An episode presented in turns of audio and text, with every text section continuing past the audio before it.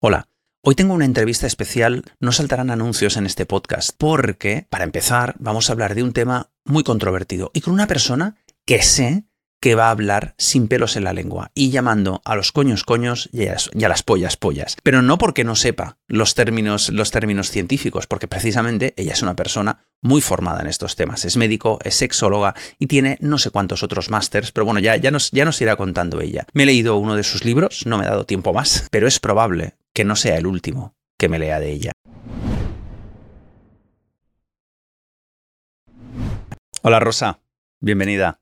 Gracias Héctor, gracias a ti por acercarme. Yo estoy encantadísimo. No cada día tengo una médico sexóloga en el, podcast, ¿eh? y, menos alguien a quien he conocido en persona y que me causó un impacto tan potente cuando te conocí los dos minutos que hablamos en, en aquella reunión. Lo primero que te quiero comentar y, preguntarte tu opinión tiene que ver con, con precisamente el formato de este vídeo. Porque yo subo estos vídeos a YouTube, me estuve mirando la política de YouTube y solo por política ya tengo claro que este vídeo no se puede monetizar. No puede tener anuncios. Porque esto. Eh, vamos a hablar de sexo. Yo sé que tú hablas muy directa, que hablas con un lenguaje que llega a la gente, que tú podrías hablar con un lenguaje muy científico, muy teórico y tal, pero que tú no quieres hablar así, tú quieres hablar con un, con un lenguaje que, llegue a la gente. Y es que es, inevitable. Si vamos a hablar de sexo y vamos a usar expresiones sexuales, es inevitable este, ya te digo, este vídeo, no sé si lo van a marcar como solo para adultos, para empezar, o sea, ya solo para adultos y sin anuncios, sin ningún tipo de publicidad.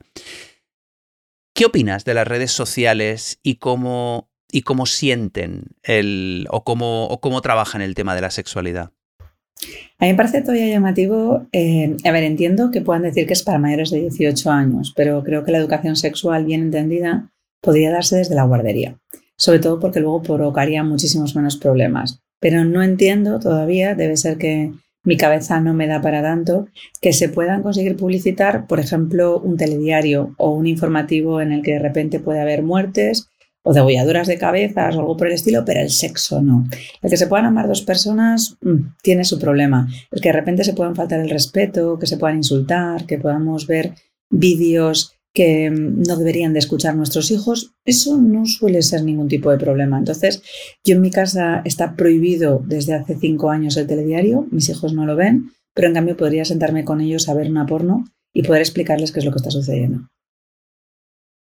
Vale, Vale, eso lo voy a tomar nota, ¿eh? Para cuando mi hija sea un poco mayor. voy a tomar nota de, eso. Porque, por ejemplo, a mí me, causa. ¿eh? Perdona, repite. Que tienen 13, 9 y 7 años. Que eso de ser mayor o no mayor no deja de ser una película. Les dejamos ver Spider-Man, pero nos sentamos con ellos y les explicamos que es ciencia ficción. El porno no deja de ser ciencia ficción, no valorado bien, porque no es exactamente la erótica que nosotros vivimos todos los días dentro y fuera de nuestra cama pero nadie se lo explica. Nadie cuenta que hay cortes, que hay películas, que hay el uso de toma de sustancias, que puede ser un gran eh, aprendizaje para poder conseguir ver estructuras y relaciones que de otra manera nadie nos explicaría. Entonces, bueno, yo creo que ha salvado muchas relaciones, no solo por quitarles de la rutina, sino por no ser tan solamente torpe el día que vas a encontrarte con alguien. De hecho, luego te voy a preguntar ¿eh? por, por, tema, por el tema de la, de la pornografía, porque sé que, es un tema y tal. Pero quería ir al tema de las redes sociales, porque, por ejemplo, cosas más básicas, como los pezones femeninos, en Instagram están censurados. O sea, no se pueden, no, no se pueden enseñar. Algo que a mí me parece altamente absurdo. ¿eh? Pero el pezón masculino sí. Debe ser que son otros tipos, tipos de pezones, Héctor. Yo sigo sin, sin entender. Yo no le veo diferencia, ¿eh? Yo no le veo diferencia. Sí, al final es la conexión que hay. Fíjate, em, en las redes sociales, en Instagram aún no me han capado ningún vídeo. Digo aún porque nunca se sabe. Pero en TikTok estoy penalizada ya con cuatro, a la quinta salgo con tarjeta roja. Pero las palabras que han penalizado ni siquiera había palabras de penalización porque estábamos cumpliendo sus normas. Y entonces ponían un pitido cuando se decía la palabra orgasmo o clítoris. Y entonces yo siempre me planteo, Si dijéramos pulmón, estómago o páncreas, no habría ningún tipo de problema, pero es una parte más del cuerpo. Y clítoris es una parte más del cuerpo. Pero clítoris tenemos que conseguir tabulizarlo. No se pone exactamente igual con pene, también pueden conseguir retirártelo, pero no deja otra parte más del pene. Y en cambio, hay vídeos en los que se dicen cosas bastante más exageradas, en bailes, en reggaetón y demás y tal, y no se clausura, ¿no? Entonces, no deja de ser anatomía, no deja de ser algo científico y aún así no sé cómo quieren que le llamemos. Cada vez que si tú pones, por ejemplo, la mano y tú dices, dime un sinónimo de mano, y tú dices, pues no sé, mano, porque si dices garfio o ancla o demás, te estás refiriendo a otras cosas, ¿no? Pero si tú de repente coges vulva y te pones a poner sinónimos, vamos a tener 350.000 concha, almeja, eh, chocho, o sea, potorro, o sea, no sé, puedes encontrarte 50. Y de pene también, ¿eh? Y de pene exactamente lo mismo. Entonces, ¿qué es lo que nos está dando significado cuando nosotros tenemos que utilizar otra palabra en el que le ponemos un tabú por una palabra científica que ya existe, simplemente a nuestros miedos y nuestras creencias limitantes? Pero creemos que así educamos más y es todo lo contrario. Vale, me ha llamado la atención de que sufras más la censura en TikTok que en Instagram. Pero bueno, tampoco quiero hablar solo de redes sociales. ¿eh? quiero, ir a, quiero ir a hablar de, sexualidad porque me llamó mucho la atención cuando, tanto cuando he leído uno de tus libros, al que luego me voy a referir, que es Orgasmos Mentales. Me encantó, me encantó el título. ¿eh? O sea, y, bueno, de hecho, toda la, toda la, portada, la contraportada, me, me, parece fantástico. Voy a poner un enlace por aquí ¿eh? para, para el que le pueda interesar. Pero además, cuando miré tu página web, una de las primeras cosas que me llamó mucho la atención fue que hay eh, dices, hay mucha gente que se creen amantes perfectos. Y cuando le preguntas a sus parejas, te dicen lo contrario, te dicen es el peor amante que he tenido en mi vida, o algo parecido, o es muy malo, o muy mala. No, no, especificas ahí, ahí, ahí no especificas. Pero eh, yo quiero ir por ahí, ¿eh? porque tengo la sensación, o me da la sensación, de que follar se puede parecer un poco a conducir que todo el mundo se cree que está por encima de la media. Eh, eh, ¿Sucede ese? ¿Tú crees que sucede desde tu experiencia? Eh, ¿Sucede ese efecto? El que todo el mundo se cree mejor sexualmente que el resto? Te voy a contar una anécdota que creo que resume justamente esto que tú has contado. 14 años de relación de pareja, me viene una parejita a consulta y les pido un juego que suelo pedir bastante cuando veo que no tienen muy claro cuál es la erótica que le gusta al otro y se llama el mapa de los deseos. entonces hay que hacer como dos monigotes, como si fueran dos santos inocentes, en el que cada uno tiene dos santos inocentes en su hoja, en su folio, la cara por delante y la cara por detrás. Entonces tú tienes que dibujar más o menos, hacer como una caricatura, una imitación de lo que es tu pareja. Pues si tiene barba, le pones barba, si es calvo, si tiene tetas, pues dibujas más o menos el pene, los testículos, haces como si fuera un sombreado de cómo tú te lo imaginarías, ¿no? Y empiezas a poner signos. Signos es decir, por ejemplo, pues lamer pezones, susurrar al oído, em, yo qué sé, besar con la boca. Y vas poniendo todas las acciones, no pones solo boca, sino lo que harías con la boca, porque no es lo mismo morder la lengua que chupar la lengua. No es lo mismo absorber la lengua que de repente eh, conseguir masticarla, ¿no? O no sé, puede haber como gestos distintos y con el pene puede ser lo mismo, no es lo mismo una felación que un mordisco o que una caricia o que de repente una chupada, ¿no? O son cosas que son distintas y les pedía que puntuaran. Y que puntuaran era, uno, no me gusta absolutamente nada, 10 me gusta muchísimo, es lo que más me gusta. Entonces, ellos no tenían que conseguir escribir qué es lo que les gustaba a ellos, sino pensar qué es lo que les gustaba a su pareja. Y una vez que lo tenían, lo que yo les pedía es que intercambiaran los folios. Y entonces, si yo había puesto chupar el lóbulo de la oreja, había creído que a mi pareja le gustaba un 8, mi pareja con otro color tenía que conseguir decir qué era la puntuación. ¿no? En este juego que de repente jugaban con un vasito de vino, con una infusión, algo que les gustaba, lo sorprendente eran los resultados, porque luego ellos me traían los resultados, pero no habían valorado qué resultado había escrito su pareja. Y entonces, en una de estas ocasiones, esta parejita que lleva 14 años juntos, eh, pone lamer cuello. Y entonces él pone 9 y ella pone 2. Y entonces yo les digo, ¿qué es lo que ha pasado?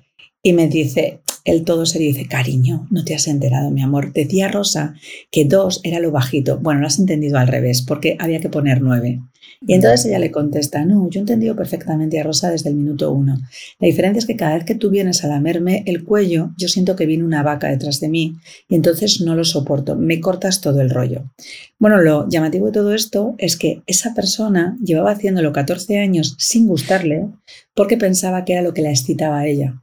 Entonces teníamos una ruptura de deseo y de excitación en ese momento en cuanto se acercaban al cuello.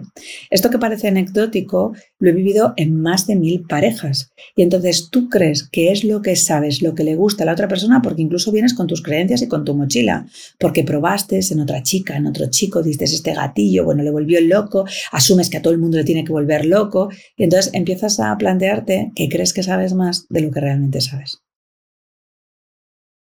Vale.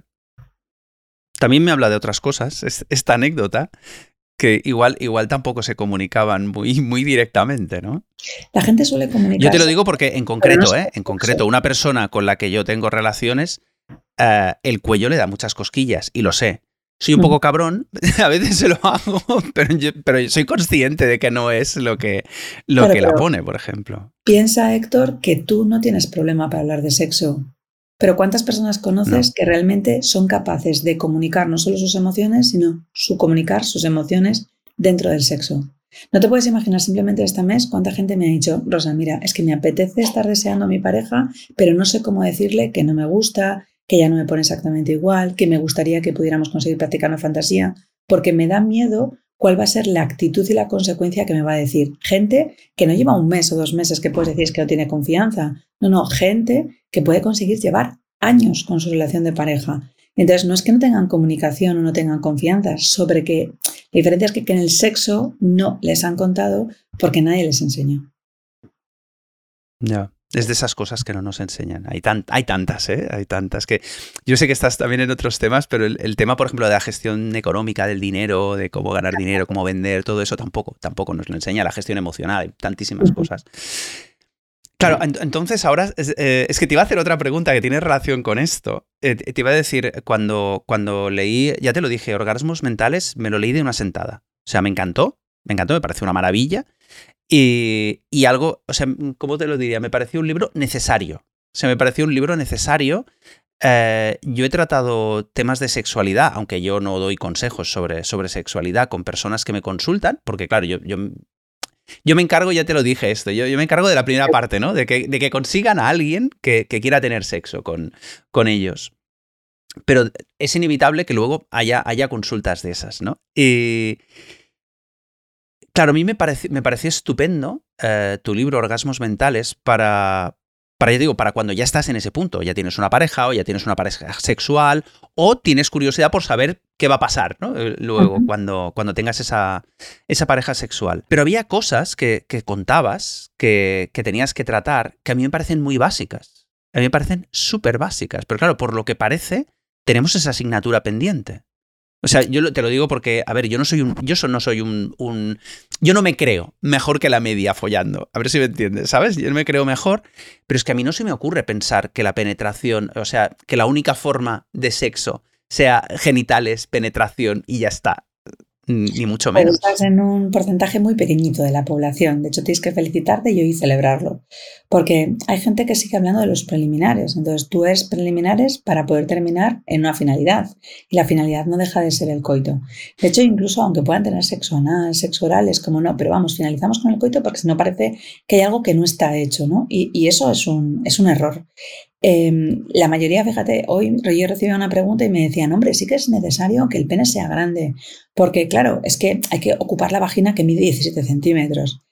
Y claro, no me lo ha dicho alguien en el que no hubiera terminado el grado escolar. No, no, alguien supuestamente con una profesionalidad, con los estudios, y le he explicado, mira, no sé exactamente dónde lo has leído, pero una vagina mide entre 4 y 6 centímetros, pero es verdad que como músculo se suele conseguir expandir y suele estar entre 12 y 18 centímetros. Si fuera la vagina de una chica negra, pues posiblemente puede llegar hasta 20, pero no mide 17 centímetros. Tú tocas el fondo de una vagina y esto es tan fácil como meter el dedo en una chica y vas a llegar a tope simplemente con un dedo. Entonces, lo que es un poco la vagina es como un guante, ¿no? Se va adaptando al tamaño del pene de lo que hay, tanto en grosor como en largura, hasta un tope, porque no es como los chicles estos elásticos que comíamos cuando eran pequeños, ¿no? O sea, tiene un límite porque es un músculo, incluso por eso tiene agujetas, por eso puedes notar calambres, puedes tener contracturas, exactamente igual que otros, y hay que conseguir practicar sobre ello. Pero claro, a mí me parece que es algo tan sumamente básico como de repente conocer un clítoris. No te imaginas ¿cuántas miles de personas no han visto un clítoris en su vida? Entonces tú les preguntas y piensan que un clítoris mide un centímetro, porque es lo que ven, pero no han tenido curiosidad para entender que lo que están viendo es la punta del glande clitoriano y que de repente tiene un prepucio y que tiene un capuchón y que tardamos más porque en reposo mide entre 8 y 12 centímetros. Entonces, todo este tipo de preguntas que deberían de ser un poco más para andar por calle, la gente no te lo cuenta. Y tú no estás en un bar tomándote una caña o un café y explicándole a tu pareja qué es lo que es o a tus amigos, incluso cuáles son los fallos que se han podido provocar. Vale. Y ya que, ya que estamos hablando de, clítoris y de vaginas, eh, ¿nos explicas, por favor, cuál crees tú que es la mejor forma de, de que una, una chica tenga mucho placer? Pues te diría que follando al cerebro, me parece que es lo más básico. Eh, otra cosa es que yo siempre digo que follando el cerebro mojarán las bragas. El orgasmo es cerebral, no es clitoriano, no es vaginal, no es anal. La diferencia es que tenemos unos receptores sensitivos que tenemos más estimulación en unos sitios que en otros. Entonces, por eso en el clítoris hay más receptores sensitivos y es más fácil que podamos conseguir tener una descarga eléctrica que llega al cerebro y tú lo notas. De hecho, eh, hay tal que así que tú puedes de repente tener una chica con una tetraplegia que tú puedas estimar estimulando el clítoris y no siente el clítoris. Pero en cambio, la sensación de ver cómo se lo estás comiendo activa su cerebro para poder tener la misma sensación que cuando estabas sintiendo un cunilingus, ¿no? O una felación, como quieras. Pero no lo estás sintiendo porque no hay conexión medular que pueda conseguir permitir que llegue hasta el cerebro, ¿no? Entonces, eh, la vagina habitualmente nos cuesta más porque la entrenamos mucho menos. De hecho, la parte sensitiva solo de la vagina es el tercio externo y suelen ser 3-4 centímetros. Cuando se da de sí, lo que notamos luego es que en fondo de saco anterior, es decir, que si nosotros cogiéramos los dedos y fuéramos hacia adelante como para tocar el ombligo, hay una zona ahí que está rugosa, como si tuviera un punteado. Y si alguien mete los dedos, va a notar esa zona rugosa. Esa zona, que es lo que llaman el punto G, lo único que está hablando es que tiene la misma inervación sensitiva que la parte posterior del clítoris. Por eso, cuando hay determinadas sacudidas en penetraciones, a lo mejor en el que ella está encima y el pene antes de conseguir eyacular hace este movimiento hacia adelante, si tú estás haciendo una estimulación del clítoris por delante y por dentro dentro de la vagina, es más fácil que se pueda conseguir llegar a un orgasmo en la penetración. Pero el orgasmo no está siendo vaginal, no está siendo clitoriano, está siendo cerebral. Por eso si una chica o un chico está muy rayado y de repente está pensando solo es, es que no me corro, no me corro, es que no voy a gustar, es que tengo que llegar a expectativas, puede ser el mejor pica pala que tengas como amante buscado entre las entrepiernas que no vas a sentir absolutamente nada. O sea, puede pasar toda una tropa o un regimiento, da lo mismo. No te vas a enterar absolutamente de nada. Entonces, de ahí que sea lo más importante, pero el órgano que más orgasmos provoca es la piel del cual tenemos más centímetros, pero es el que menos utilizamos porque sentimos, ah, esos cursis son las películas, qué chorrada, no lo voy a utilizar, pero podría conseguir activar muchísimo más a cualquier persona, ¿eh? tanto un chico como una chica. De hecho, fíjate lo que sucede en los centímetros que son perianales. La sensibilidad es mucho más alta porque hay más receptores. En la zona perianal, desde donde termina a nivel de los testículos y llegas a la zona anal, eso provoca mucha estimulación, incluso tanto que un masaje en esa zona puede provocar una estimulación prostática de una forma externa, que al final es el punto M de los chicos. De hecho, los chicos donde mayor orgasmos conseguirían es a través de su punto M, haciendo con una penetración anal, pero ya nos llegan las rayaduras y, hostia, que yo no soy gay, ¿no? Entonces, todavía seguimos teniendo esas creencias y seguirás escuchando, Héctor, la idea de por detrás, ni el bigote y el langostino. Ah, esa, no no me la sabía, esa no me la sabía. La que, la que sí me sabía, porque me la leí en tu libro, es la alineación de las tres Cs, cabeza, corazón y coño. Y, lo, lo, quiero enganchar con el, con el tema del, placer. Eh, ¿Nos explicas cómo se alinean? ¿Cómo se pueden alinear las tres? Pues mira, en, el cerebro lo que necesitamos es eh, un desaprendizaje y un aprendizaje, ¿no? O sea, esto de tener la mente abierta.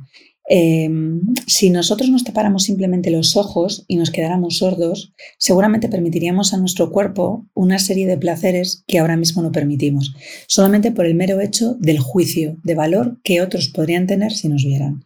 Entonces, si nosotros cerramos los ojos, nos damos muchísimo más al placer. De hecho, tenemos cinco órganos de los sentidos. Si tú anulas uno, como por ejemplo la visión, lo que haces es estimular los otros. ¿no?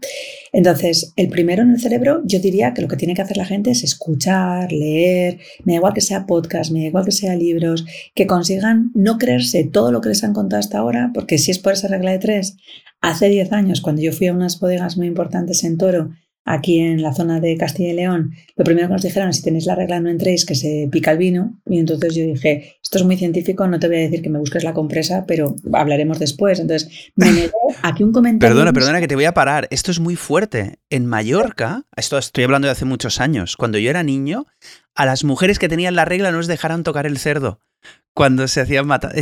Eh, eh, o sea, es verdad, unas manías eh, absurdo. Perdona, ¿eh? Perdona, ¿eh? Pero, pero... sentido, igual que se te corta la maonesa, pero claro, ya se van creyendo directamente todas estas cosas, ¿no?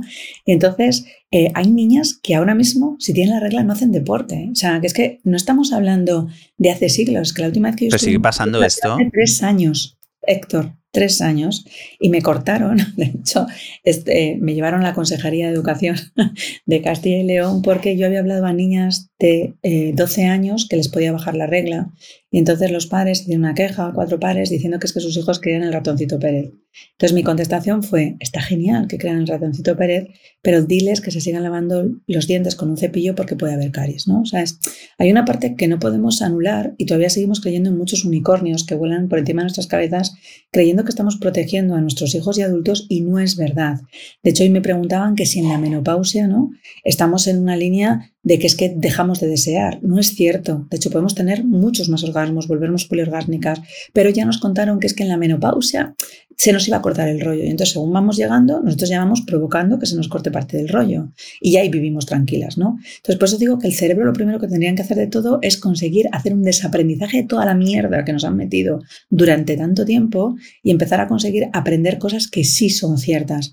Porque eh, fíjate, uno de los vídeos que yo voy a grabar ahora en breve en el siguiente recorrido es sobre una esponja vaginal. La esponja vaginal tiene más de 20 años de existencia, pero hay gente que todavía sigue sin tener relaciones sexuales cuando tiene la regla porque cree que no se puede, cuando es el mejor momento para que una mujer tenga un orgasmo y más placer a la hora de una penetración vaginal. Pero ni siquiera conocen que existen las esponjas vaginales. Y no es que es algo que se haya descubierto hace dos días, ya existían. De hecho, había esponjas en 1975, pero... Mm, no estamos en el 2023 y nos da exactamente lo mismo, ¿no? Entonces, claro, primero vamos a desaprendizar cosas que nos han enseñado y luego vamos a empezar a hacer aprendizajes que sean válidos. Porque mm, yo imagino que tú sí lo sabes, el 80% de las niñas ahora mismo nacen sin imen. Nacen sin imen. No es que sea, es que nacen sin él pero seguimos creyendo en determinadas culturas y en ideas y las niñas viven con miedo, no vaya a ser que se me rompa el imen y entonces la pareja con la que esté se dé cuenta. Y de hecho se pagan 3.000 pavos por himenoplastias. Que está genial, que yo no voy a quitar que nadie se gaste el dinero donde quiera, pero simplemente para que la otra persona sienta que su pareja está hecha por y exclusivamente para él. Que podríamos tener un discurso de la leche pensando qué es el significado de todo eso, ¿no? Pero el 80% de las niñas nacen sin imen porque evolutivamente ya no le precisamos. Antes teníamos muchas infecciones vaginales y con infecciones de orina y como ahora tenemos bragas, que es que parece que no, pues que evolutivamente ya no vamos a cuatro manos, ¿no? O sea, vamos de pies, vamos erguidos, hay muchas cosas que han cambiado, nuestra forma de comunicarnos es distinta, lo vemos en un bebé que de repente intuitivamente coge un iPad, hay muchas cosas que nuestra inteligencia ha evolucionado y que genéticamente desarrollamos y el imen es una de ellas que están en desevolución, ¿vale? Cuando nosotros pasamos con esa línea de aprendizaje, tenemos que sentir las emociones. Hay mucha gente que no siente emociones y no siente el placer de darse permiso de poder disfrutar. Ya no digo que les palpite el coño, ¿eh? No, no, no. Digo el permiso de enamorarse, desenamorarse, de poder sufrir, de poder llorar, de poder eh, ser vulnerable para que tú puedas conseguir enamorarte. Entonces, tienes tantos miedos, los celos, que es una emoción que es sumamente subjetiva y temporal, que no debería de existir porque solo habla de tu autoestima baja. O sea, todas esas cosas son las que tendríamos que cuidarnos a nivel de corazón. Y cuando ya todo eso lo tenemos hecho, el palpitar instintivo, esa parte que yo suelo decir de saca la puta que llevas dentro de una forma muy positiva, debería poder ser para todo hombre y toda mujer, porque tienes que sentir cómo palpita. Hay mujeres que se les ha olvidado su pálpito y de hecho cuando empiezan a notar que están muy excitadas y les palpita el clítoris y notan el latido, que es lo que les lleva a saber que va a llegar ese orgasmo a través de una estimulación clitoriana, de repente se paran, porque se ponen tan nerviosas que cierran las piernas, que de repente sienten un tembleque, y es que todavía sigue habiendo un 40% de mujeres que nunca en su vida han tenido un orgasmo. No sé a ti, pero a mí en el 2023 me parece preocupante. ¿Ni solas? Ni solas. De hecho, son muy poquitas mujeres todavía las que se masturban. ¿eh? A ver, evidentemente tenemos más porcentaje y de hecho llegó el gran Satisfyer ¿no? para que las mujeres no se tocaran, sino que a través de un instrumento pudieran sentir una sensación de placer que nunca habían sentido. Hay chicas que todavía se duchan con una esponja para no tocarse directamente su vulva. Entonces, esto que parece de cromañón, ¿no? O sea, esto es lo que se ve día a día. es que igual yo estoy muy sesgado, Rosa. Es que, claro, a mí me parece que me estás hablando de, hace 50 años. Pues lo verás cuando tengas comentarios dentro del grupo y la gente que escucha, pero tú a un hmm. niño no le enseñas a lavarse el pene con una esponja a una niña así, desde que son pequeños. Al chico le dices echa para atrás el prepucio, lávate el glande, pues limpiarlo con la mano para quitar el esmegma. En una chica no, en una chica utilizas esponja. Entonces que sea suave, tienes un cambio de pH, cuidado no te huela, porque están los champús y los geles que hacen que tu vulva no huela a vulva, cuando es lo más feromónicamente excitante que puede tener una pareja heterosexual en un chico, ¿no? Y seguimos utilizando distintos geles que nos cambian el pH, que podemos tener más infecciones urinarias, que podemos hacer más candidiasis, pero seguimos estando ahí simplemente desde el puro desconocimiento. Entonces, hay chicas que cuando van a gritar y se van a dar permiso, pues se, tapan la mano, no tienen que gritar, por favor que vamos a despertar a alguien. Y todo esto es lo que te han contado, porque en el fondo es qué vas a pensar tú de mí si yo me doy permiso para poder desahogarme. Todavía es el día que sentimos el cazador, que es el cazador el que viene por nosotras, y nosotras las que nos damos permisos. Y chicos que todavía se acojonan, y esa es la palabra, cuando de repente una chica le dice, esta noche no vas a pasar ni frío ni hambre, ya me encargo yo. Y de repente es una inhibición porque aunque muchos sueñen y digan, me encantaría tener una tía así, luego la hora de la verdad es que esa parte de cazador todavía no la hemos terminado de desaprender. Esto, esto sí lo vas a ver en los comentarios, que ya, verás, ya verás que dirán, yo quiero una que venga a cazarme. Ya te digo yo que, que en mi audiencia muchos van a decir, hostia, ojalá, ojalá viniera alguna a cazarme. Pero bueno, eh, has, hablado de, es que estábamos hablando de las tres Cs, de alinear cabeza, corazón y coño, y has hablado de, atreverse a sacar la puta que lleva dentro. Eh, vale, tú que tienes mucha experiencia, ¿y eso, eso, cómo se lo enseñarías a un hombre? ¿Cómo sería el, puto que lleva? No sé explicarlo, ¿es? ¿Cómo sería el pollador que lleva dentro? E, es exactamente igual, ¿sabes? Es darse permiso, porque fíjate que hay muchos chicos que creen que pueden darse permiso, pero hay muchos que van con mucha más inhibición por el miedo al rechazo, al juicio de valor. O sea, si no hubiera ese miedo, no habría gatillazos, no tendríamos disfunciones de psicógenas.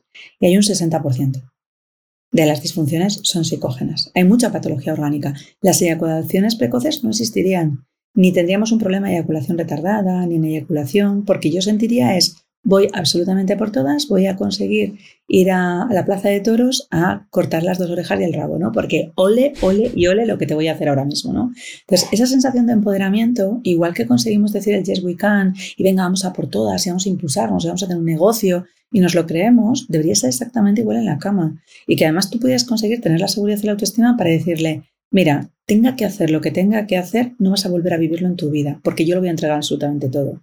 Esa seguridad es la que hay que llevar a una cama y fuera de ella. ¿Que te pueden decir que no? Pues a lo mejor no sabemos si el no es a ti, es a qué, es a cuándo, es a cómo, pues vas a poder recibirles. Pero si no te das el permiso, ya le tienes el no. De hecho, yo siempre digo, o sea, tú imagínate que tu pareja te dice que no quiere sexo esa noche. Ya, pero si no te atreves a preguntarlo, ya tienes el 100% de no. Entonces, oye, un 50% nos la estamos jugando. Jugáis a la lotería y tenéis muchísima menos probabilidad. La jugada no es aprender a pedir sexo, sino el cómo lo haces. Porque dependiendo de cómo sea tu pareja, vas a saber que tienes éxito o no. Yo suelo creer que alguien eh, va a follar si sabe cómo. Y si no consigue esa noche, es que tuvo torpeza a la hora de pedirlo. Porque sí o sí, uno, tanto un chico como una chica, tú solo piensas cómo es tu pareja y puedes conseguir hacer un enclave. O sea, si yo, por ejemplo, tengo un chico que es muy rosa, no le voy a decir, ay, mira, es que tengo un nuevo sujetador transparente, mira, te lo mando, porque le voy a bloquear. Pero en cambio, si es azul y le enseño solo una foto del tirante, le tengo encendido el resto del día. Claro, entonces Tú tienes que saber cómo poder conseguir provocar eso, pero tienes que entender quién tienes al otro lado. Si tú a una chica que es más rosita eh, necesita muchísima más sensibilidad, más auditiva, lo que le dices es, según te vienes, te lo voy a comer, pues no se presenta en casa, llega tres horas más tarde. Entonces, Claro, pero si tú le estás contando, me apetece hablar contigo, que me cuentes, quiero darte un masaje, vamos a ver si podemos conseguir susurrar y podemos estar simplemente besándonos una hora entero. La gente dice, pero ¿para qué te vas a besar tanto tiempo? Hostia, se puede conseguir un orgasmo simplemente besándose sin tocar absolutamente nada. Entonces hay gente que nunca ha disfrutado simplemente un orgasmo solo por el mero hecho de besarse. Pues a veces hay que conseguir inhibir otras partes del cuerpo. Para Perdona que te, te de parar aquí, Rosa. Te de parar aquí porque esta la tenía preparada, me lo leí en tu libro y, a ver, repito, yo no soy ejemplo de nada, no soy el mejor amante del mundo, ni muchísimo menos. Me encantan los besos, me encanta besar. Yo me he estado besando horas, horas, me encanta hacerlo, pero nunca ninguna chica se me ha corrido besándome. O sea, yo y yo nunca tampoco me he corrido besando. Solo besándome no me ha pasado nunca eso, ¿eh? o sea, pero no, pero, no, no, yo lo digo porque si, si tú dices que es posible, me lo creo, pero ¿es verdad que eso es así? Sí, sí, o sea, Y, ya te digo, y he visto, o sea, y he visto orgasmos de, muchas formas que no son tocando un clítoris o penetrando, ¿eh? Pero besando, ¿no? Pues eh, esta es la suerte que te quedan todavía muchos años para poder seguir curioseando y decirle a la siguiente chica, oye, a mí me ha retado Rosa Montaña y entonces tengo que conseguir plantearme si podemos hacerlo solo con beso y luego seguimos jugando. Pero es que fíjate, es que eh, cuando tú vas a tener una relación erótica, yo suelo creer que vamos a un, como si fuéramos a un restaurante de menú degustación. Y de hecho me gusta explicarlo así, porque tú puedes alimentarte simplemente con dos tapas. Entonces tú puedes conseguir tener una pajilla por ahí, ¿no? Una masturbación al uso, unos cuantos besos y ya está. Y tú dices, hostias, hoy he comido, ¿no? Puedes ir al menú del día entonces dices, pues nada, primer plato, segundo y postre. Y entonces tú te planteas, vale, pues unos besos, te acaricio, te meto y me corro. Y ya está, ¿no? O sea, en el ese. Podemos estar con un menú como un poquito más de la carta. Entonces, vale, hoy solo nos apetece sexo oral. Entonces solo vamos a tener sexo oral exclusivamente. No queremos absolutamente nada más. Pero cuando estás en un menú de degustación, tú sabes a la que hora que entras, pero tienes ni idea a la hora que vas a salir. Entonces puedes estar tres, cuatro, cinco horas, seis horas y tú dices, ¿te aburres? No te aburres en absoluto. O sea, lo que vas es especializándote en cada uno de los centímetros, te deleitas, puedes estar dos horas besándote, puedes conseguir tener sexo oral, terminar, volver, estás todo el rato jugando porque es una experiencia. Y entonces hay gente que nunca ha vivido esa experiencia porque es, vale, parece que me toca, estoy obligado, es que tengo que tener relaciones sexuales y aparece el tengo que. Entonces cuando nos movemos desde el tengo que, hay muchas cosas que no van a pasar. Perderemos la erección, no conseguiremos tener un orgasmo, nos acojonaremos previamente porque tengo que dar la talla. Vale, está claro. Eh, seguir explorando el tema besos. ¿eh? también te digo, también te he de decir que yo tengo muy desmitificado el orgasmo. O sea, también he de reconocer eso, ¿eh? el orgasmo femenino que ah, yo lo digo muy burro, tú corrígeme, tú corrígeme. yo he llegado a la conclusión que depende mucho más que de ella que de mí. Totalmente. Es que de ti no depende nada, Héctor. Yo soy el mismo, yo soy el mismo y, he visto de todo. he, visto, he visto de todo. Eh, tanto para bien como para mal, ¿eh? O sea, eh, he conocido muchas chicas que conmigo no han tenido ningún orgasmo. O sea, de, ninguna de las maneras. es que solemos creer que el orgasmo nos lo concede la persona que tenemos delante. Por eso tú eres buen amante de ti mismo. No eres buen amante del otro. O sea, de ti mismo solo puedes ser amante, yo pues te decía lo del pico y pala, porque tú puedes hacer virguerías con tu lengua y que yo no me entere absolutamente de nada, porque soy yo la que estoy inhibiendo o acelerando que suceda ese orgasmo.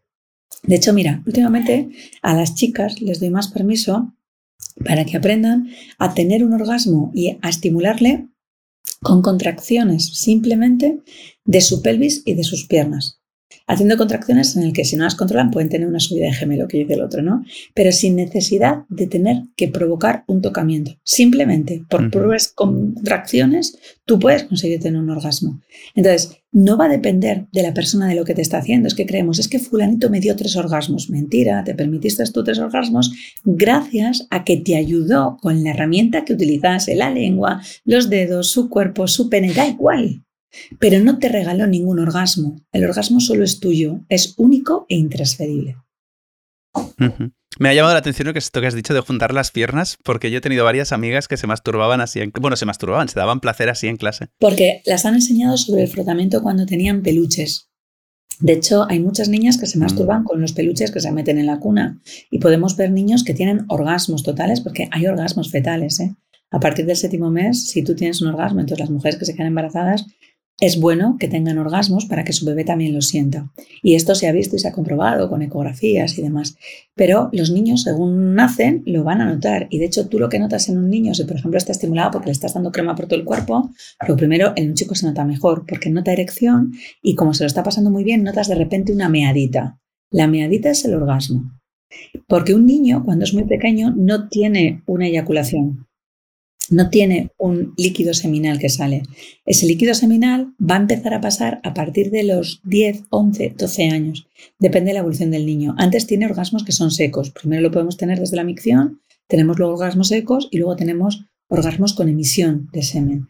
Entonces, las niñas notan los mismos cambios. Fíjate, yo una de las niñas que tuve tenía seis meses y esto fue tremendo de la parte no educacional, porque claro, entró una mamá a enseñar orgullosa a su recién nacida y entró la vecina y justamente había metido una pata, eh, vamos, una pierna entre el palito de la cuna y entonces se estaba frotando. Entonces en ese frotamiento, a pesar de que tenía pañal, pues tuvo una estimulación del clítoris. Entonces, ¿qué hacía la niña? Estaba con rubefacción facial, estaba colorada, estaba con respiración más entrecortada, con movimientos más pélvicos y entonces estaba teniendo un orgasmo. En vez de coger y decir la madre, mi hija está teniendo un orgasmo, vamos a cerrar la puerta y nos vamos a ir, pues se quedaron mirando asustadas. Y entonces la vecina, incordiante, empezó a decirla, Buf, fíjate, esto no es normal, ya verás tu hija cuando sea mayor. Oye, ¿estás segura que tu pareja no estará abusando sexualmente de tu hija? Y entonces, claro, cuando a ti te meten el pepito grillo dentro de la cabeza, tu cerebro piensa muchas cosas.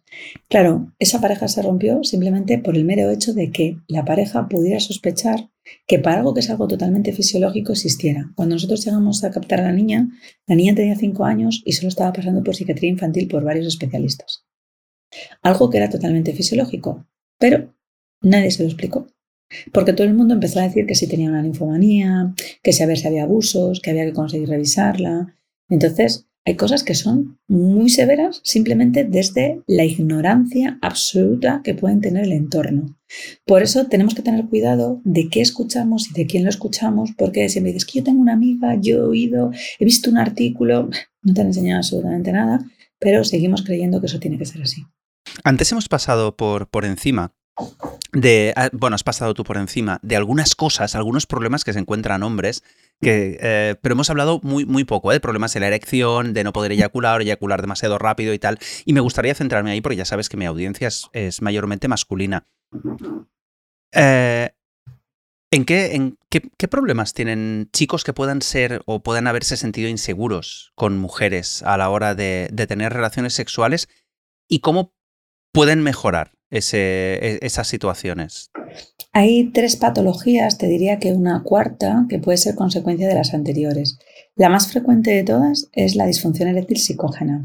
Es decir, ellos no tienen ningún tipo de problema a la hora de tener erecciones matutinas, no tienen ningún problema si se masturban, pero cuando están teniendo relaciones o sienten que tienen que dar la talla en una penetración, se les baja.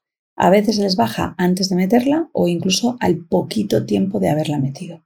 ¿Vale? Todo está funcionando muy bien, funciona bien el sexo oral, funciona bien la masturbación, pero de repente tienen que conseguir hacer una penetración y ahí hay un gatillazo. A veces les pasa porque creen que se tienen que poner el preservativo. El preservativo es sumamente elástico como para que no provoque ningún tipo de presión en el pene. O sea, se puede conseguir meter una botella de agua de litro y medio y no hay ningún tipo de presión y yo lo he comprobado metiendo un pie, así que no hay tantos grosores. Además hay tallas, ahora además hay tallas de preservativo.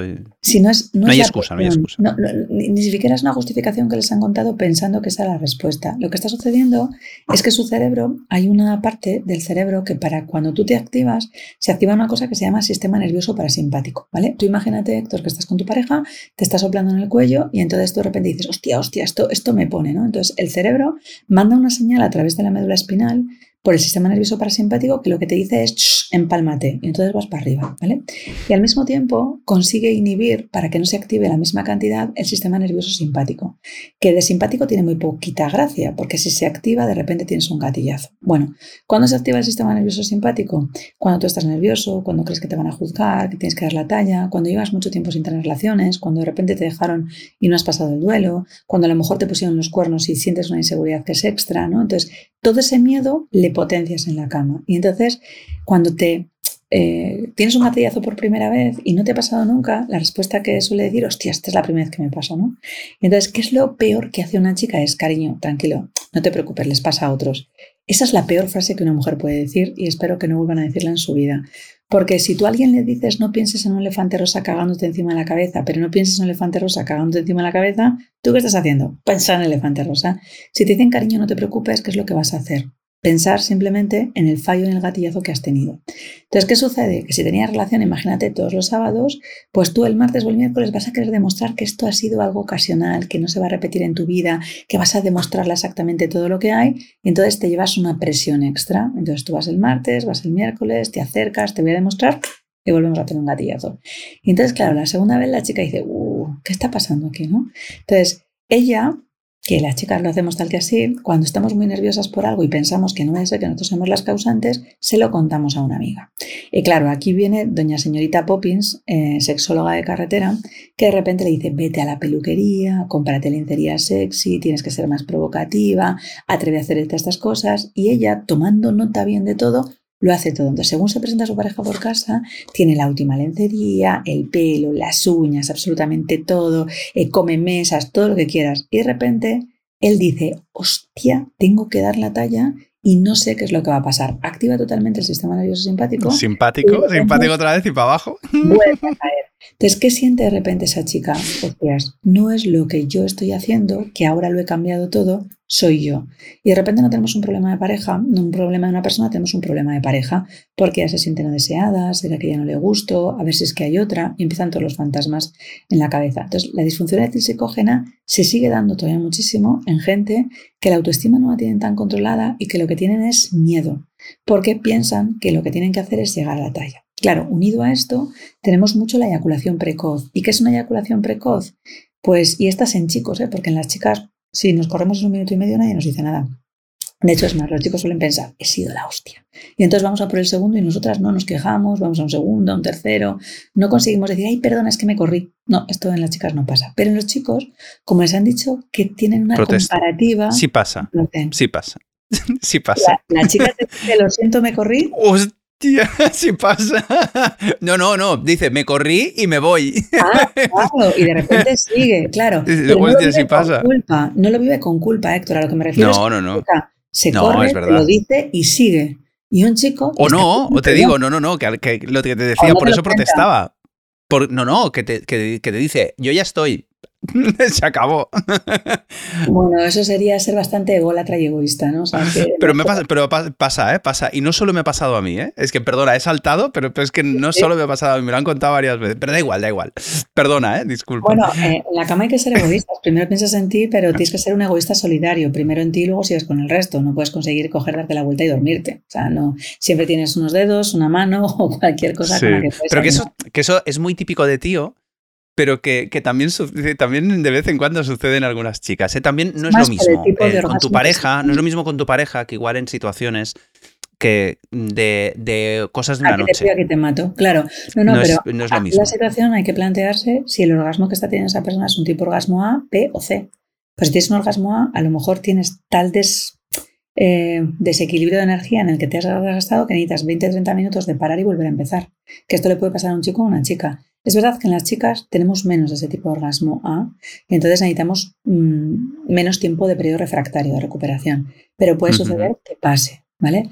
Entonces, si un chico de repente eh, eyacula rápido, que todo esto venía, eh, se puede enseñar a controlar la eyaculación, pero es que nunca nos han enseñado, porque ¿cómo son las primeras masturbaciones de un chico? En el baño, a escondidas, en su habitación, con clines, que no manche, que no, o sea, seguimos viviendo esa idea. Y de hecho, todavía es la madre que de repente llama a la puerta y, ¿qué haces? ¿Y estás bien? ¿Y qué estás haciendo? Y yo le digo, mira, estás haciendo gachillo, ¿no? O sea, es que, hombre, ¿qué estás diciendo? Es que mi hijo, ¿no? Entonces nos quedamos con mi hijo, expectativa de, mi hijo es que es un niño, ¿no? Bueno, eh, los niños no son tan niños y de hecho creo que las madres tendríamos que conseguir aceptar la evolución que tienen nuestros hijos. Claro, si yo aprendo ahí y de repente yo aprendo a masturbarme y tardo un minuto o menos y luego de repente voy a estar con una chica que me provoca mayor excitación, no voy a poder controlar el reflejo eyaculatorio. Entonces, si yo además soy más nervioso, activo más el sistema nervioso simpático, pues además de que puedo perder la erección, me voy a correr muchísimo antes. Y de hecho hay algunos chicos que son tan inseguros que pueden tener una eyaculación anteportan, es decir, antes de que incluso ni la metan. Duran unos segundos, de hecho, quien haya visto American Pie ve una eyaculación anteportan, es cada vez que quiero estar con la chica, solo pongo la mano en el hombro y ya me estoy corriendo, ¿no? Lo bueno es que... Pero eso sucede de verdad, no lo pregunto, ¿eh? ahí, sí que, ahí sí que me sorprendes. ¿Eso sucede de verdad? Y de hecho hay gente que viene a terapia solo cuando quieren quedarse embarazados. Porque claro, o se mete el semen dentro de la vagina o no hay posibilidad de fecundación. Entonces hay gente que incluso puede llegar a... ¿Qué les pasa con su pareja? Sí, sí, sí. Porque les excita mucho. Pero no es un control de solo la pareja, es un control de cómo yo estoy aprendiendo mi control eyaculatorio. A ver, lo bueno para todos los que nos estén escuchando es que tanto la disfunción psicógena como la eyaculación precoz, como la eyaculación, como falta de deseo, se trata y tiene una terapia muy efectiva. Pero a veces necesitamos un tratamiento mixto, ¿eh? no solo hacer terapia sexológica, sino hacer terapia farmacológica porque hay aminoácidos que el cuerpo de repente simplemente ha perdido. Si tú eres una persona muy nerviosa, tus niveles de serotonina van a estar bajos, pues tendremos que recuperarlos para que podamos conseguir estar. Pero puedes llegar a pasar de un minuto, un minuto y medio a estar 30 minutos en una penetración sin haberte corrido. De hecho, yo suelo decir, he sido 13 años médico de urgencias hospitalarias, Héctor. He salvado muchas vidas, pero nunca me han regalado ni bombones. Llevo ejerciendo 17 años como sexóloga y en las navidades a mí me va bien, ¿eh? Yo del jamones no tengo que comprar, ni bombones, ni botellas de vino, porque hay mucha alegría, porque te cambia la vida y es que la gente no se lo cree. Pero hay chicos y chicas que cuando de repente están jodidos en la cama, que además no se lo pueden contar a cualquiera y lo viven con un agobio muy intenso, eh, desaparecen del mundo, desaparecen de poder tener una relación, de tener una pareja, se aíslan, se meten en una cueva. Y entonces es como perder una parte sumamente importante de sus vidas. Sí. De hecho, ya que estamos, Rosa, te he presentado muy poquito, he dado muy poca información y me gustaría dar un poco más de información sobre ti. Eh, aparte de eso, aparte de ser médico, eres sexóloga y tienes no sé cuántos másters, porque eh, me acojoné cuando vi tu currículum. Dije, ostras, tremendo. ¿Sabes? Encima tienes un proyecto en el que, en el que hablas eh, para emprendedores también, ¿sabes? O sea, y tres hijos. O sea, mm, vale. Superwoman está clarísimo, te queda, te queda corto, ¿eh? pero quiero saber algo. ¿Cuál, ¿Cuál dirías que sería tu, digamos, tu lugar preferido para que te contacten o para que puedan saber más de ti? Bueno, ahora mismo en Instagram es fácil localizarme con rosa-montana-bajo, sin la ñ, porque en las redes sociales la ñ no existe. y si ponen rosamontana.com también van a poder conseguir hacerlo. Rosamontana.com desde mi newsletter, un contacto muy directo. A mí me suele gustar contestar yo. De hecho, la gente cuando se mete en Google ah, encuentra fácilmente, si pone Rosa Montaña, me localiza porque no he tenido nunca a nadie, a pesar de hacer muchísimas cosas, que haya contactado mis correos electrónicos o la gente los mensajes que dan, los WhatsApp, de hecho le sorprende, ¿no? Pero es, hostia, es que me has hablado tú. Claro, ¿y, quién te iba a hablar, no? O sea, es, no, es que yo pensaba que alguien me iba a dar una cita. A mí me gusta tener un contacto directo con, con los clientes porque si de sexo cuesta y tienes que conseguir romper una barrera para tener confianza, uff, contarle a cualquiera que es, no lo he pasado, solo me ha pasado una vez, ¿eh? que yo tenía un, hace unos años tuve un secretario que era chico, entonces el señor venía tan nervioso, tan nervioso, 93 años, es que fue divertidísima la anécdota, porque él le vio a él y entonces empecé a decirle, doctor, doctor, doctor, es que tengo que contarle, porque yo quiero seguir teniendo relaciones con mi pareja, pero claro, es que solo llego una vez o dos veces, y entonces yo querría seguir llegando las tres veces que llegaba.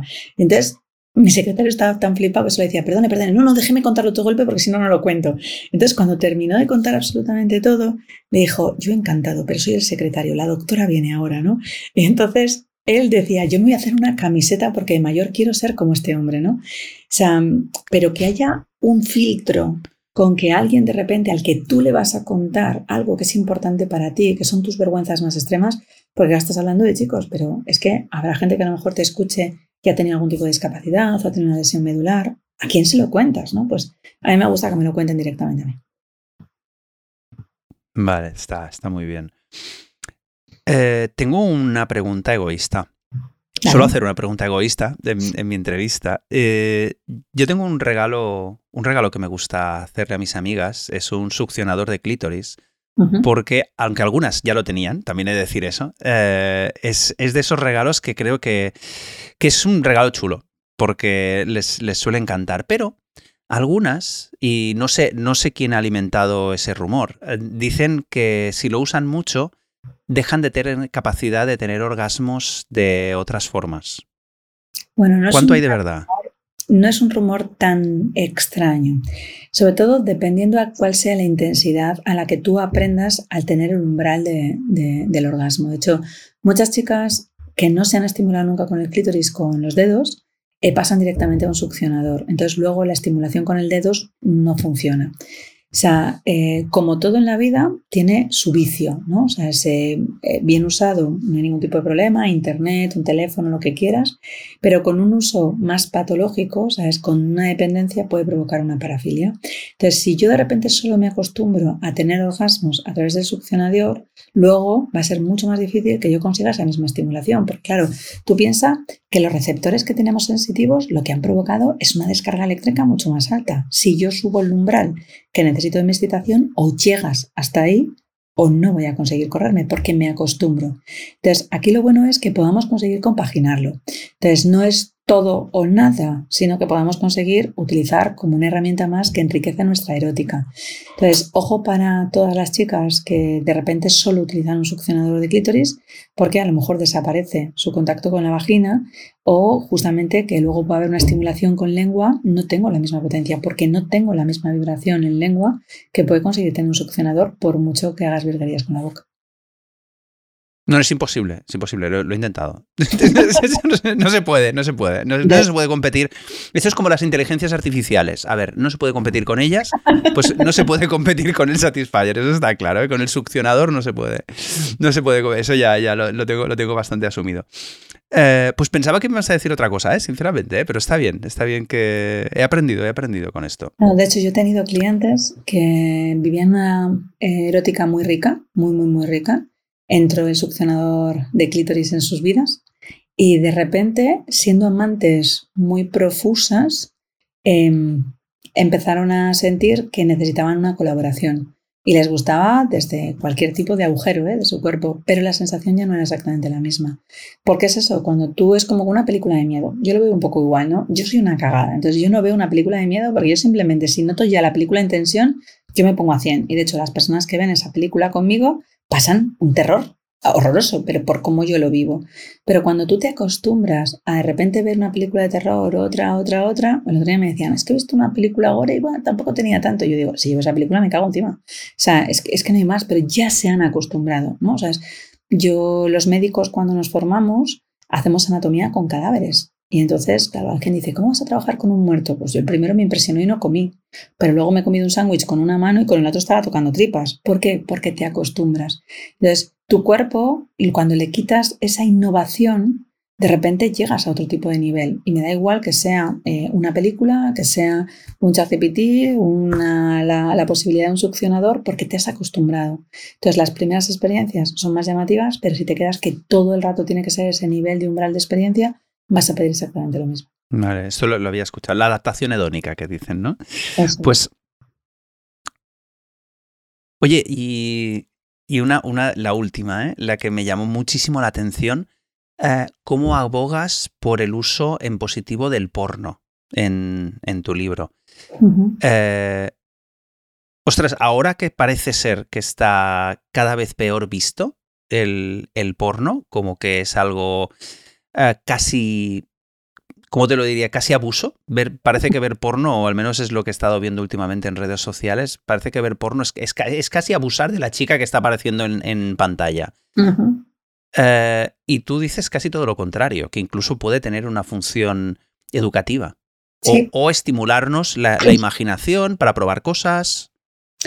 Mira, em, hay una película eh, que consiguió sacar el director Centeno, eh, que se llama Yes We Fuck, que a lo mejor has visto, que hace, creo que son cinco capítulos, son cinco o seis, ahora mismo no te lo sabría contar, en el que enseña la erótica de personas que tienen diversidad. Eh, interesantísimo poder verla, porque no solo vas a poder conseguir ver otros cuerpos totalmente diferentes a los tuyos, sino que vas a ver cómo otras personas se estimulan. Yes We Fuck fue porno. Entonces se veía cómo otros cuerpos se daban permiso para poder erotizarse, salió en cines, Hubo muchas críticas positivas y negativas, hubo un gran movimiento, consiguieron premios, pero eh, abrió las puertas a que gente que nunca se había planteado, yo entre ellas la primera, ¿eh? yo os lo juro, que fue un documental que para mí fue muy llamativo porque con ciertas distrofias nunca me había imaginado que se pudiera conseguir disfrutar de esa manera y era mi propia creencia de lo que había visto. Em, el porno puede ser utilizado para eh, que ni siquiera tenga que ser un porno consumido que sea de otro, puede ser el propio porno que trabajas de tu pareja y que tenemos que conseguir saber una cosa, que es que el porno lo que te está diciendo es que hay una grabación de penetraciones, de, una forma en la que se está viendo cómo una penetración se lleva a cabo, mientras que en el cine erótico tienes el mismo cuerpo, el mismo desnudo, pero no se ve un directo de, penetración. Bueno, eh, para poder conseguir explicar, por ejemplo, una felación, no es fácil poder conseguir decirle, no pones a tu hija sentada a tu lado y le dices, mira, cariño, te voy a enseñar cómo es una felación. Pero le enseñamos a conducir, le enseñamos a leer, le enseñamos a comer, le enseñamos, yo que sé, a estudiar, a presentar una oposición, le enseñamos muchas cosas. Pero de repente algo que es tan tabú y que es tan negro, ¿quién mejor que puedan conseguir enseñarte las personas que saben incluso cómo lo han vivido y que tú puedas decirle, pues mira, cariño, es que la primera vez que yo me metí un pene en la boca me dio arcadas, ¿no? Entonces, pues tienes que conseguir respirar con la boca, no con la nariz, porque si no, pues, bueno, pues a veces esa forma es cortar un trozo y decirle, mira, esto es lo que pasa. Pero repito, el porno educativo si enseñamos lo que está pasando. No todos los penes miden 20 centímetros, no se mantienen erecciones continuas, tú no estás viendo cómo se inyectan directamente el caberjet o cómo están utilizando Muse. O sea, no, no lo estás viendo, pero eso tienes que conseguir contarlo.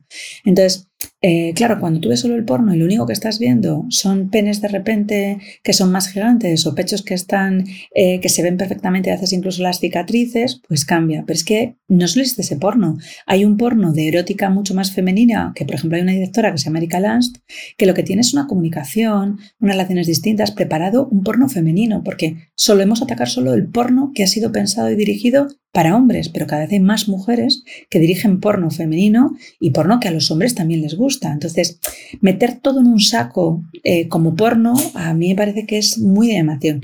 No quito la idea de que, evidentemente, la mayoría de la gente que está allí es voluntario.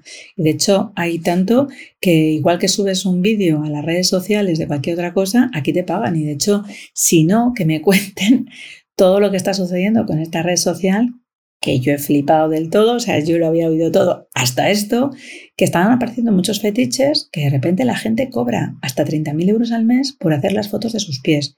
Esto es un fetichismo. Entonces hay gente que se excita viendo los pies de otras personas. Entonces hay aplicaciones en las que tú subes la foto de tus pies, que no deja de ser erótico para estas personas, pero estás enseñando tus pies y la gente cobra pasta, pasta gansa, ¿vale? O sea, no, ni siquiera tenemos que ver una vulva ni, nada por el estilo.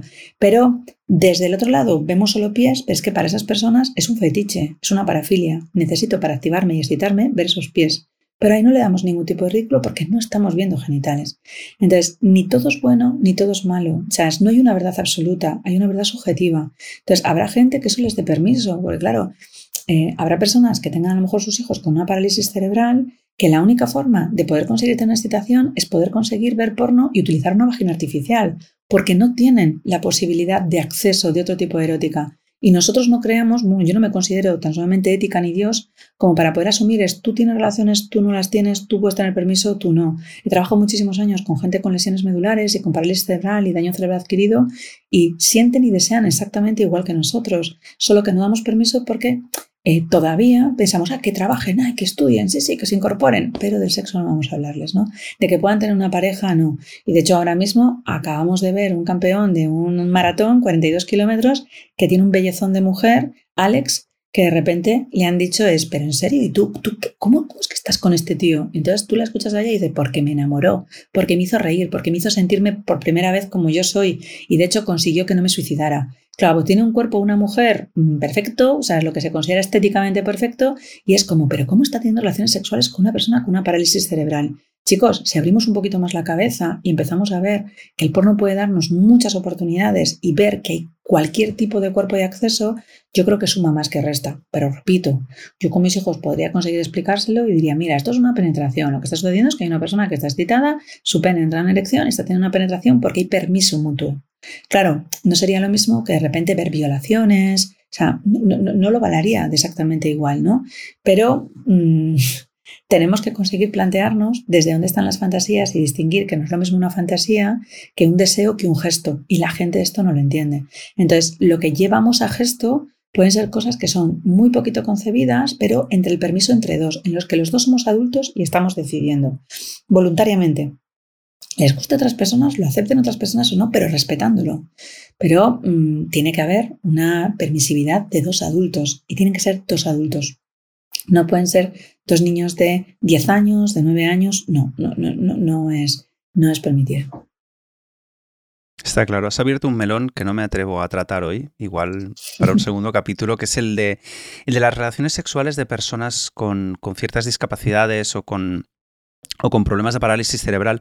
Vi un, un, documental sobre la asistencia sexual en TV3, creo que fue hace tiempo, ¿eh? igual hace un año o dos, y, y me flipó, ¿eh? o sea, flipé, porque es, es verdad que eh, había personas que lo hablaban en primera persona, y había una chica que contaba eso y dice, es que es muy duro tener que decirle a tu madre, mamá, es que quiero tener sexo, ¿sabes? O sea, que, que, ella no se lo podía buscar por su cuenta. Y, es, es, eh, o sea, se plantean muchas cosas, ¿eh? Se plantean muchas cosas con este tema y, y tú lo has, es que creo que lo has clavado porque has dicho, claro, queremos que se incorporen, que estudien, que trabajen, tal pero que follen no. y, que follen no. Si quieren, ¿sabes? O, si, quiere, o si quieren masturbarse, tampoco. De ahí el, documental de Antonio Centeno, ¿eh? Yes We Fuck. O sea, de hecho, estaba Soledad Arnao, que ha sido una. ha muerto eh, hace poquito, era una gran reivindicativa de la vida independiente. Y entonces yo conocí porque montamos unas jornadas en Valladolid sobre asistencia sexual, las primeras que hubo en España, que goberné de, aquella, eh, aprendí mucho eh, sobre la asistencia sexual y de hecho me llegaron leches por muchísimos sitios. Hay alguna cosa escrita por ahí eh, por mí, pero no es algo que suela conseguir trabajar. Y esta chica tenía bueno, de nacimiento había nacido con una atrofia en las extremidades superiores, inferiores, y entonces eh, estaba en una silla de ruedas. Y entonces yo que hablaba con ella y hablábamos en el diálogo, decía, es que yo también quiero que me coman el coño. Y yo le decía, normal. Sí, pero es que ella necesitaba que alguien la partiera la carne y la comida para poder conseguir comer. Entonces no se podía desnudar sola, no podía acariciar sola. Entonces a veces necesitas un asistente y un acompañante, un asistente para que tú puedas conseguir sentir, ¿no? Y a mí esto me pareció todo impresionante y cuando lo empecé a ver dije, pues es que hay gente que necesita simplemente una caricia, pero hay gente que necesite que quiere más y que sus cabezas funcionan y que tienen el derecho y la oportunidad de ponerse relaciones. Lo desmitificamos cuando había una lesión medular y tenías una paraplegia. Entonces, en el hospital de Toledo hay una unidad ya de sexualidad que estaba llevando una tela de rubios. Una amiga eh, y compañera que tiene es la Asociación de Discapacidad y Sexualidad, que recomiendo a la gente que tenga algún tipo de problema que se ponga en contacto con ellos. Em, y claro, empezó a decir, es que mm, hay alguien que puede tener silla de ruedas y tenemos que conseguir hacer algo más que solo pensar en su paternidad, que es que a lo mejor quieren conseguir tener orgasmos de nuevo, deseos. Hay muchos melones que no se, atreve la gente a hablar porque tendréis a lo mejor chicos que han tenido un cáncer de próstata o una colostomía porque han tenido un cáncer de colon o porque a lo mejor tuvieron un linfoma o una leucemia cuando tenían 14 y 15 años. Pero ¿quién ha hablado del sexo con ellos de nuevo?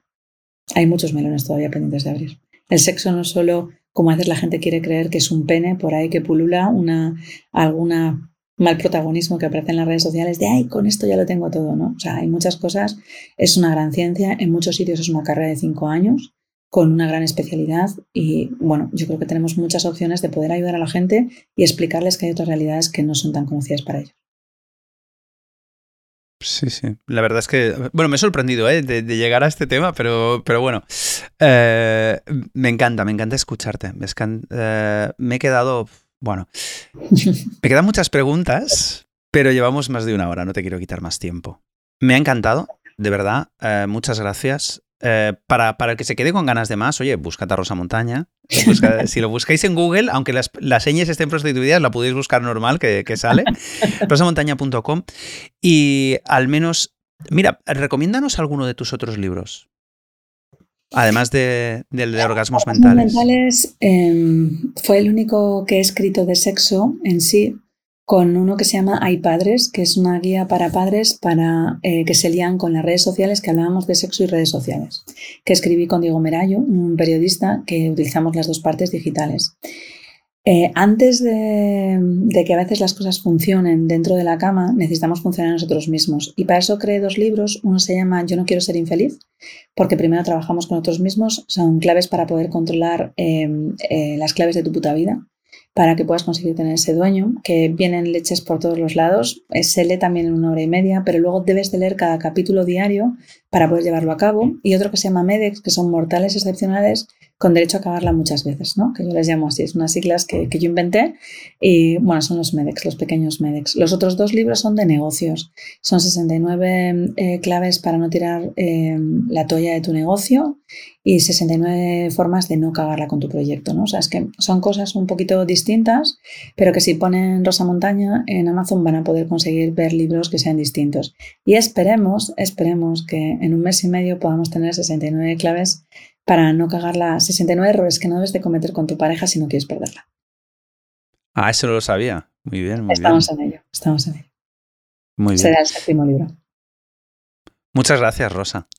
A ti, Héctor, ha sido un placer estar contigo y espero que con tu gente. Un besazo.